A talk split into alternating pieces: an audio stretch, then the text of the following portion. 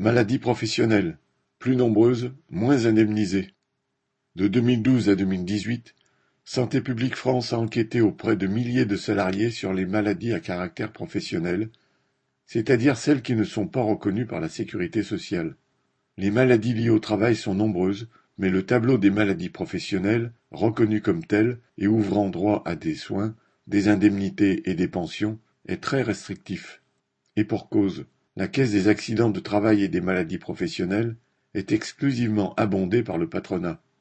De plus, le taux de cotisation est en partie indexé sur le nombre d'accidents survenus dans l'entreprise.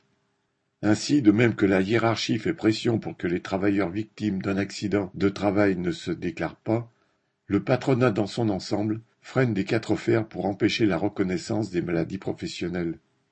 Les travailleurs empoisonnés par l'amiante et qui se battent depuis des années pour faire reconnaître leurs préjudices en savent quelque chose. Pour des raisons statistiques, la sécurité sociale et l'administration ont donc inventé depuis 2013 la maladie à caractère professionnel, non reconnue comme telle alors que chacun, travailleur, employeur, médecin et enquêteur, sait qu'elle est liée à l'emploi.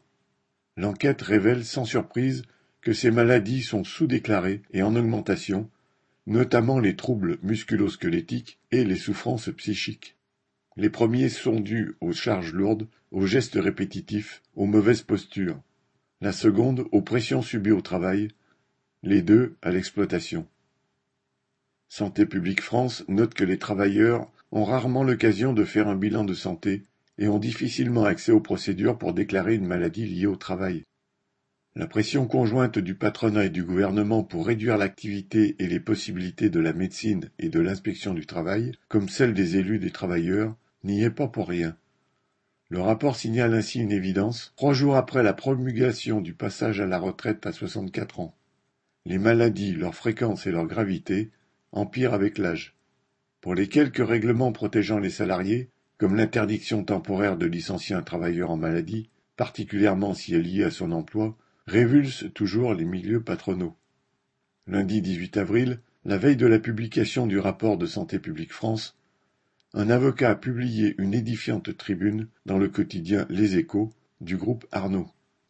Il y déplore que certains cadres, convoqués par leur patron et pressentant une procédure de licenciement, courent chez leur médecin pour déclarer un trouble psychologique lié à leur métier, retardant la décision de quelques mois.